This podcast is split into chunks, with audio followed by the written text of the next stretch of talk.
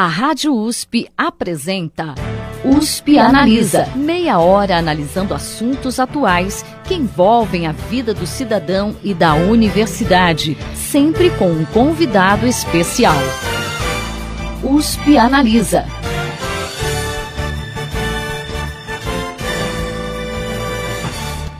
Qualidade dos alimentos que consumimos vai além da boa aparência dos produtos e dos locais em que compramos.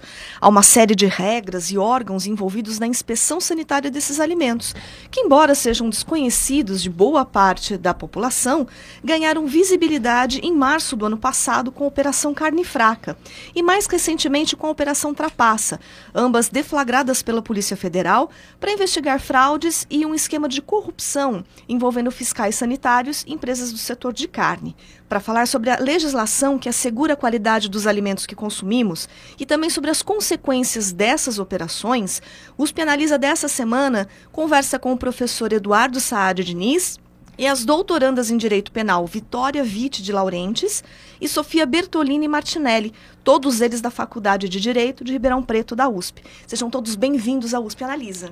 Obrigada. Muito obrigada, Thaís. Para a gente começar, para o pessoal de casa entender, como que funciona o controle sanitário de alimentos no Brasil? Quais que são os órgãos responsáveis por esse procedimento e a legislação que é ligada a ele? Eu gostaria, é, antes de tudo, de, de, agradecer uma vez mais a oportunidade de compartilhar é, com a sociedade aqui no USP Analisa os resultados né, dos nossos trabalhos, da nossa pesquisa científica. Isso é, é uma oportunidade é, é extraordinária. Né? Nós já tivemos aqui a oportunidade de dialogar bastante sobre o caso Samarco, né, a tragédia de Mariana. Em dezembro do ano passado, Exato, né, como resultado aí do nosso, do nosso grupo de pesquisa Violação de Direitos Humanos no âmbito corporativo. E agora a gente traz aí uma nova, é, uma novidade aí em relação, um ano já da, após a, pouco mais de um ano após a operação Carne Fraca, trazendo os resultados da nossa clínica de Food Law, né? Foi uma resultado de uma parceria estratégica que a USP tem com a Universidade de Yale, nos Estados Unidos, e juntamente com a Vitória Laurentes e a Sofia Martinelli, nós fizemos um projeto. Esse projeto foi aprovado e desde então a gente mantém aí é, uma pesquisa é, colaborativa com essa universidade também de ponta, que é a Universidade de Yale. Né? A nossa clínica, Thais, ela é, procura precisamente discutir essa questão do controle sanitário, mas desde uma perspectiva mais ampla, né? procurando é, discutir questões desde justiça alimentar, passando por governança alimentar, até chegar em questões de soberania alimentar. Né? Então, procurando sistematizar aquilo que a gente chama de organização social do alimento. Né? Agora, para falar um pouquinho sobre o controle, eu gostaria de ouvir também aqui, a convidar a, a Sofia e a Vitória a discutir um pouco conosco. Muito obrigado, viu, Thais? De modo geral, a regulação sanitária é exercida por três órgãos da administração pública que são a Anvisa, que no caso é o mais conhecido, porque é aquele que atua efetivamente na fiscalização e que normalmente é o que encampa as notícias na mídia e, de certa forma, tem mais projeção social. Mas também nós temos a atuação do Ministério da Pecuária e da Agricultura, que é o MAPA, e do IBAMA, né, que o Ministério da Agricultura, ele trabalha com as questões de regulação de produtos de origem animal, sim, e questões de meio ambiente, e o IBAMA muito na questão de agrotóxicos, né, que é um, um dos tópicos também muito relacionados à questão dos alimentos. E essa questão da regulação sanitária, ela, ela é feita é, de forma compartilhada, então nós temos várias agências reguladoras, órgãos da administração, e esses são os principais, como a Sofia colocou. Também se aponta uma desarticulação entre esses órgãos, é, uma falta de transparência, que muitas vezes conduz a uma baixa efetividade na regulação de alimentos, né, em matéria sanitária. Certo. É, e há a questão de sobreposição de normas, efetivamente, porque muitas vezes esses órgãos eles editam é, normativas sobre os mesmos temas.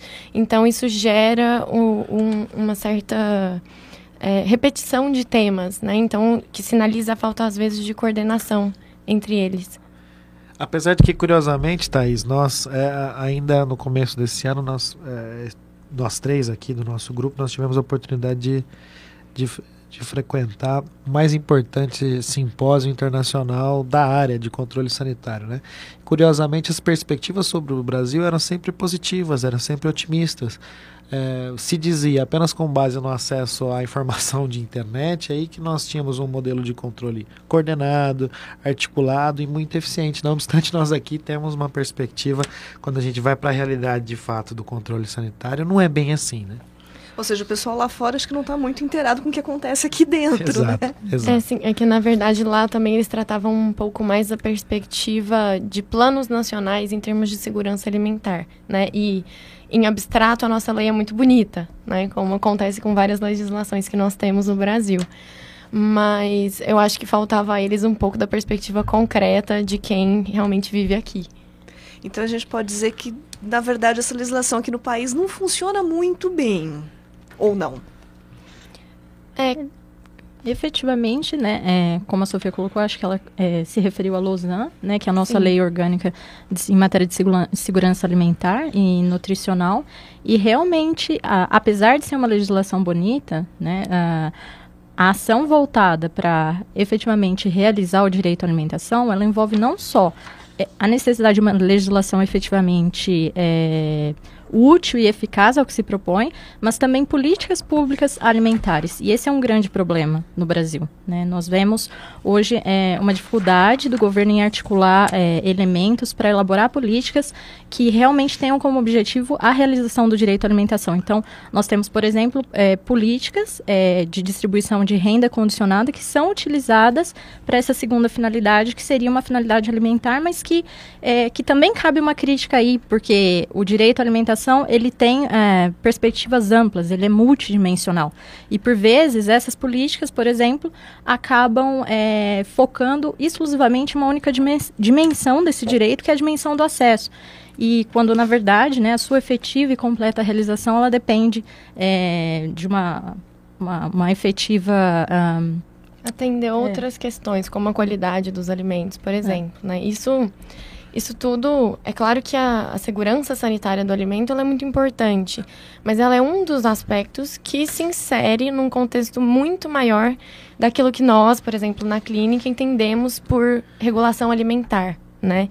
Que muitas vezes ela, numa perspectiva é, mais restrita, ela seria vista, né, mais como essa questão sanitária, mas quando a gente parte de, de uma ideia de direito à alimentação para entender aquilo que é regulação alimentar, a gente chega em perspectivas muito amplas como essa, né, de políticas públicas, que é o que traz efetivamente essa lei orgânica de segurança alimentar e nutricional, né, e o que a gente e o que a gente verifica, né, nesse meio do caminho é como esse direito acaba sendo fragilizado justamente porque essa essa desconexão que a gente de certa forma visualiza entre as agências que atuam na vigilância sanitária, nos órgãos que trabalham nesse sentido, elas, essa desconexão se expande para outros aspectos da legislação também, né? E, então é, isso é somado a questões, por exemplo, como padrões internacionais de regulamentação, né? E hoje o que talvez para nós seja algo mais exponencial, que é a atuação normativa, digamos assim, né, das corporações multinacionais, transnacionais, que tem uma influência muito grande, apesar de a gente não saber, né, e atribuir em muitos aspectos a responsabilidade, enfim, as capacidades normativas aos órgãos estatais, essas empresas atuam efetivamente, né, na vida das pessoas, de modo geral, nesse sentido, também em questões sanitárias. Tá certo. Ah, a gente está falando um pouquinho de, de legislação, né? Ah, o que, que, a gente poderia colocar que existem de diferenças entre as regras que a gente vê aqui no Brasil e em outros países? É, do ponto de vista teórico, existem é, duas perspectivas muito interessantes. Essa que a Sofia e Vitória vem trabalhando muito bem, que é a questão do controle sanitário. Em oposição a isso, é um reforço do direito à alimentação. Essa perspectiva, ainda do ponto de vista teórico, pode ser imaginada entre o dever negativo e o dever positivo em relação ao direito à alimentação. O que é que significa isso? O dever negativo é que nós, na, na solidariedade humana que a gente tem na comunidade, a gente não, nós não podemos ser coniventes com o fato de que pessoas passem fome ou com o fato de que pessoas são privadas efetivamente do direito à alimentação. Por outro lado, em dever positivo, nós temos que assegurar que essas pessoas vão ter todas as condições de exercer o seu direito à alimentação. Negativo, eu não deixo a pessoa passar fome. Positivo, eu promovo todas as condições para que a pessoa tenha esse direito à alimentação garantido. Agora, do ponto de vista específico, acho que a Sofia e a Vitória podem falar muito bem sobre isso.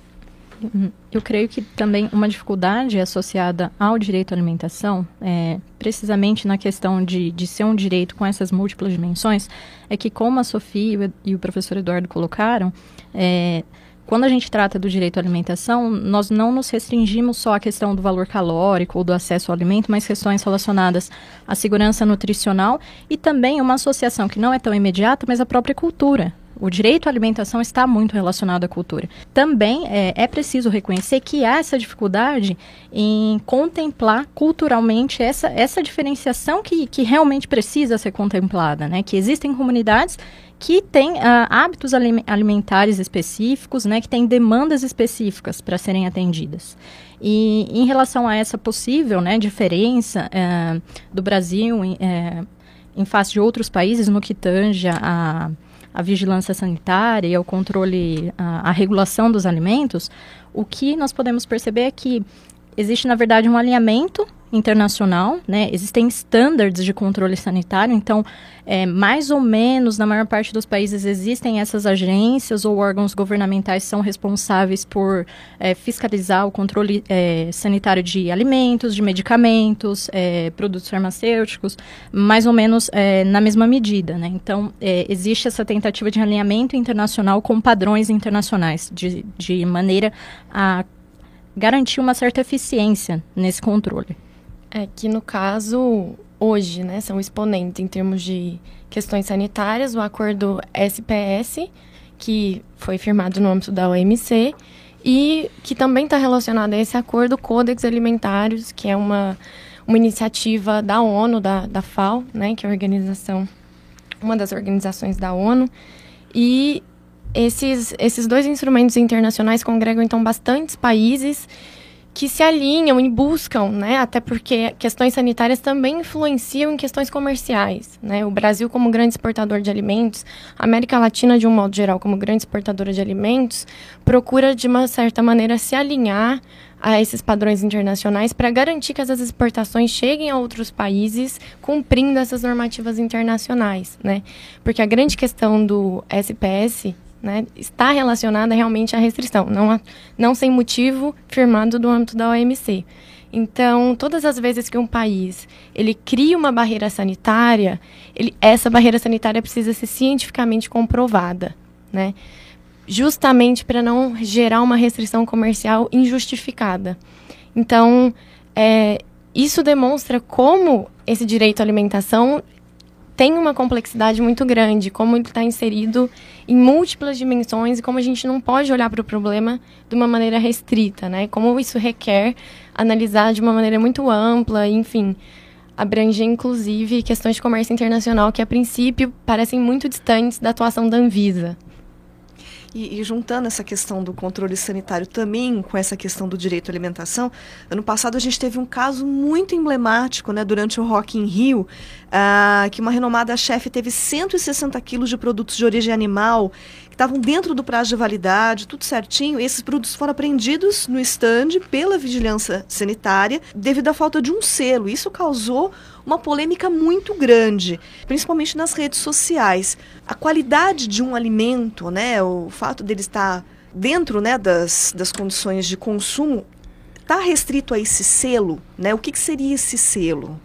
É, essa questão do selo, considerando a parte normativa, que é aquilo que a gente realmente pode palpitar aqui hoje, é, o selo, ele busca atribuir a esse alimento alguma característica, alguma certificação, alguma qualidade, né? E então existe todo um procedimento para apurar se ele atende essas normativas. No caso do Rock in Rio, eu especificamente não sei dizer se é dessa chefe, eu me lembro que houve duas questões distintas. A primeira delas foi de alimentos não certificados em absoluto, que nós não conseguimos identificar a procedência.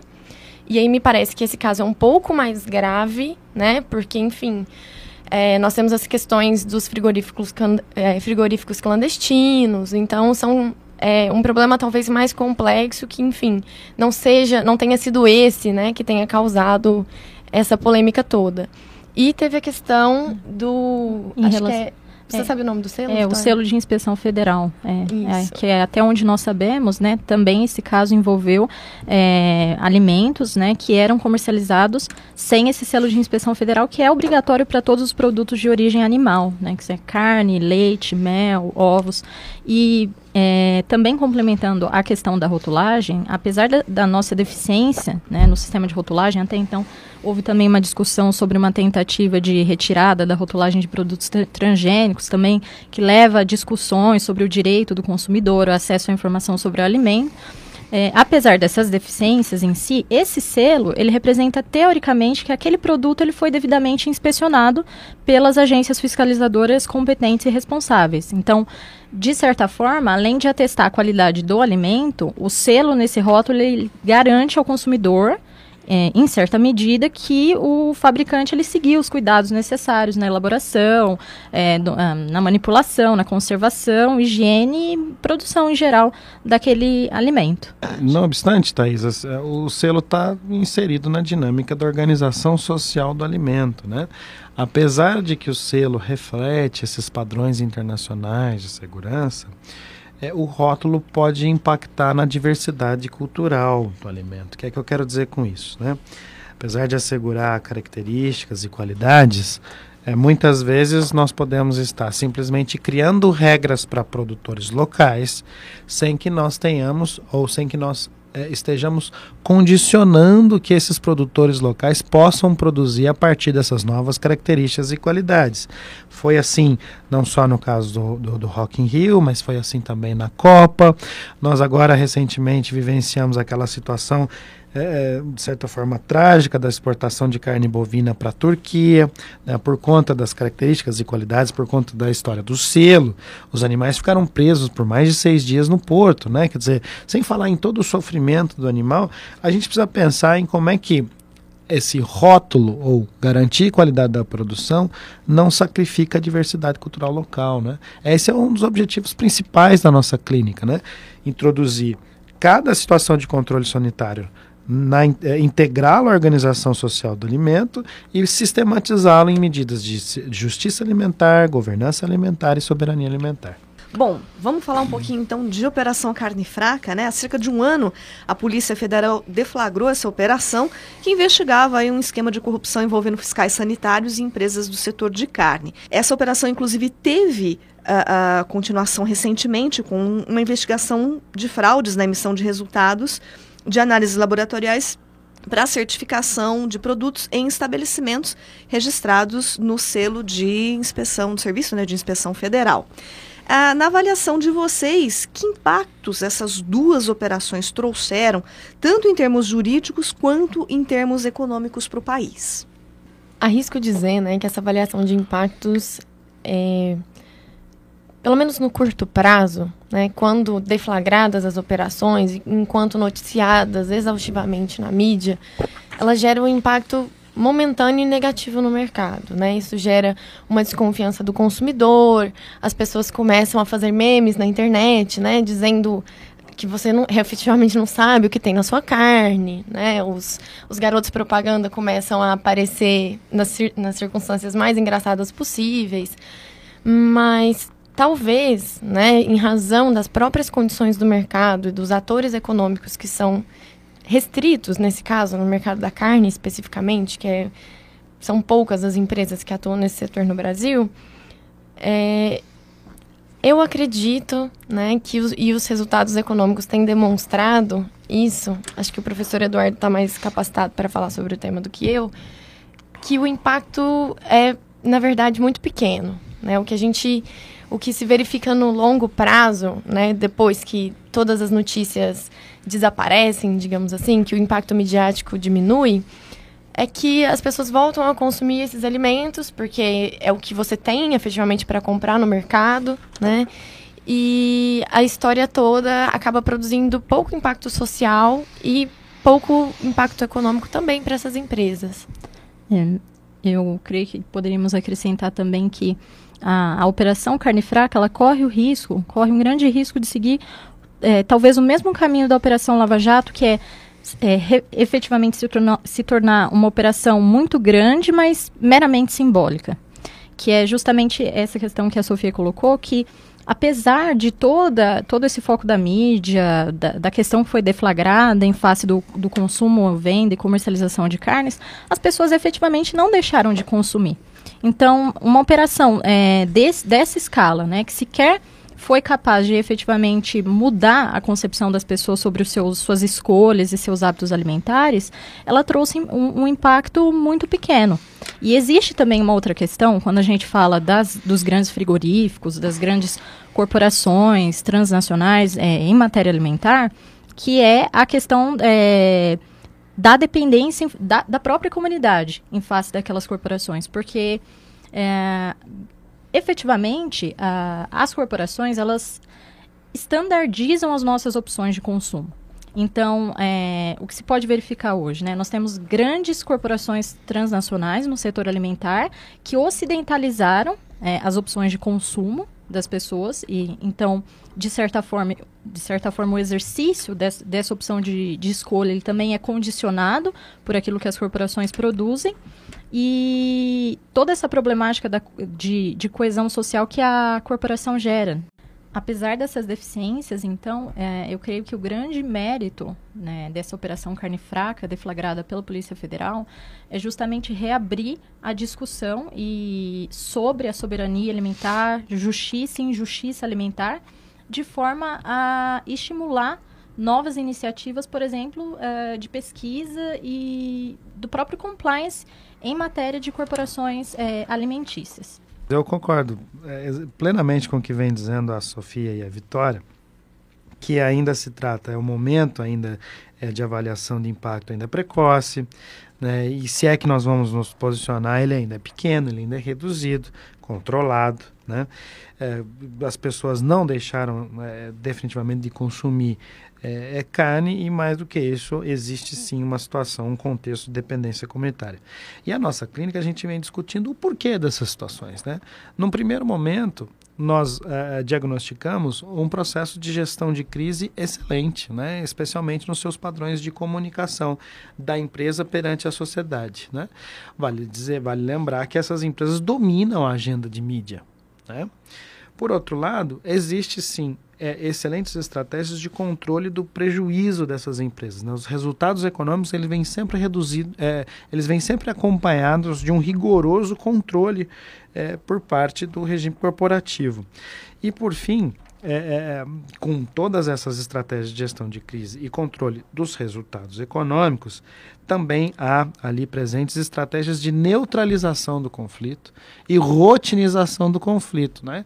Dois dias depois, por exemplo, de, de ser deflagrado o escândalo, estava o presidente Temer na churrascaria, né, comendo ali um rodízio, é, de tal forma a naturalizar é, aquela situação. Isso faz com que definitivamente nós não tenhamos a percepção é, do dano. Se a gente não tem a percepção do dano, a gente se afasta enquanto vítima e enquanto vítima a gente se afasta também é, do fato de ter uma rejeição moral ao regime corporativo. E no final das contas, ficou comprovado que esses produtos de fato faziam mal à saúde. É, o, o consumidor que se sente lesado, o que, que ele pode ser feito? O que, que ele pode fazer nesse sentido? Então, no contexto da Operação Carne Fraca, né, logo em seguida, a, as acusações e tudo aquilo que a gente já sabe que aconteceu, a Anvisa e o Ministério da Agricultura lançaram notas públicas e foram as únicas manifestações que nós pudemos encontrar publicamente desses dois órgãos, em que, na verdade, não se chegava a conclusão nenhuma, né? Não havia nenhuma afirmação efetiva de que esses alimentos estariam ou não estariam seguros para consumo. É, o que a gente sabe é que fraudes a alimentos ocorrem há milhares de anos, sempre aconteceram e não são definitivamente uma novidade surgida com a Operação Carne Fraca. Né? Mas até o momento nós também não encontramos nada que afirmasse ou não afirmasse é, pela, pelas, por propriedades impróprias ou próprias, né, características, melhor dizendo, né, características impróprias ou próprias para o consumo em relação a esses alimentos. Né? Até porque o, o, o que acontece é que a fiscalização, ela muitas vezes, ela vem depois que o consumo já ocorreu. Então, fica um pouco difícil estabelecer ali se aquele alimento estava ou não contaminado. Claro que se gera algum tipo de doença manifesta, né? A pessoa vai ao hospital, existe algum tipo de diagnóstico de intoxicação alimentar, mas é, o controle anterior aí, né, que, que em tese, no, especialmente no caso da operação carne fraca, que vem mais voltada para uma questão de corrupção do que efetivamente de fraude alimentar, né? E é isso que a gente também não pode esquecer que o foco principal da operação carne fraca, a princípio, era uma questão de corrupção e não da fraude de alimentos em si. Então, isso tudo vem um pouco prejudicado, né, em relação à nocividade ou potencial de dano desses alimentos. Como a Sofia colocou, é, essa possibilidade de reparação de todos os consumidores que efetivamente foram lesados, né, em face é, daquilo que foi deflagrado na operação, ela é, em realidade, muito improvável. Porque até é, onde nós sabemos, né, sobre o nosso conhecimento no que tange a reparação desses danos, existem sim vias para buscar essa reparação, só que no sistema brasileiro elas estão muito limitadas à via do direito do consumidor, né? então via CDC. Então, o consumidor ele pode ingressar na justiça, como, como há previsão no nosso Código de Defesa do Consumidor, pedindo a reparação não só em face do frigorífico em si, mas também dos estabelecimentos que colocaram a carne à disposição. Porque no nosso sistema uh, de normas há essa possibilidade de ingressar em face de outros agentes da cadeia, tendo em vista que a responsabilidade pela qualidade, pela segurança do produto, ela é solidária entre todos os entes que participam é, dessas fases de produção do alimento. Exatamente, Thaís. A grande dificuldade é que a gente fica sempre limitado com um problema de produção de prova, a gente nunca consegue identificar as deliberações dos, dos dirigentes responsáveis. Né? Mas a grande novidade, o que é bastante interessante na carne fraca, é a sua comparação com as outras operações e aquilo que a gente faz no nosso grupo de estudos. Né? A gente tem na Lava Jato uma vitimização invisível. Você, Thaís, você não se sente vitimizada pela Lava Jato, ao passo de que é cotidianamente vitimizada por ela.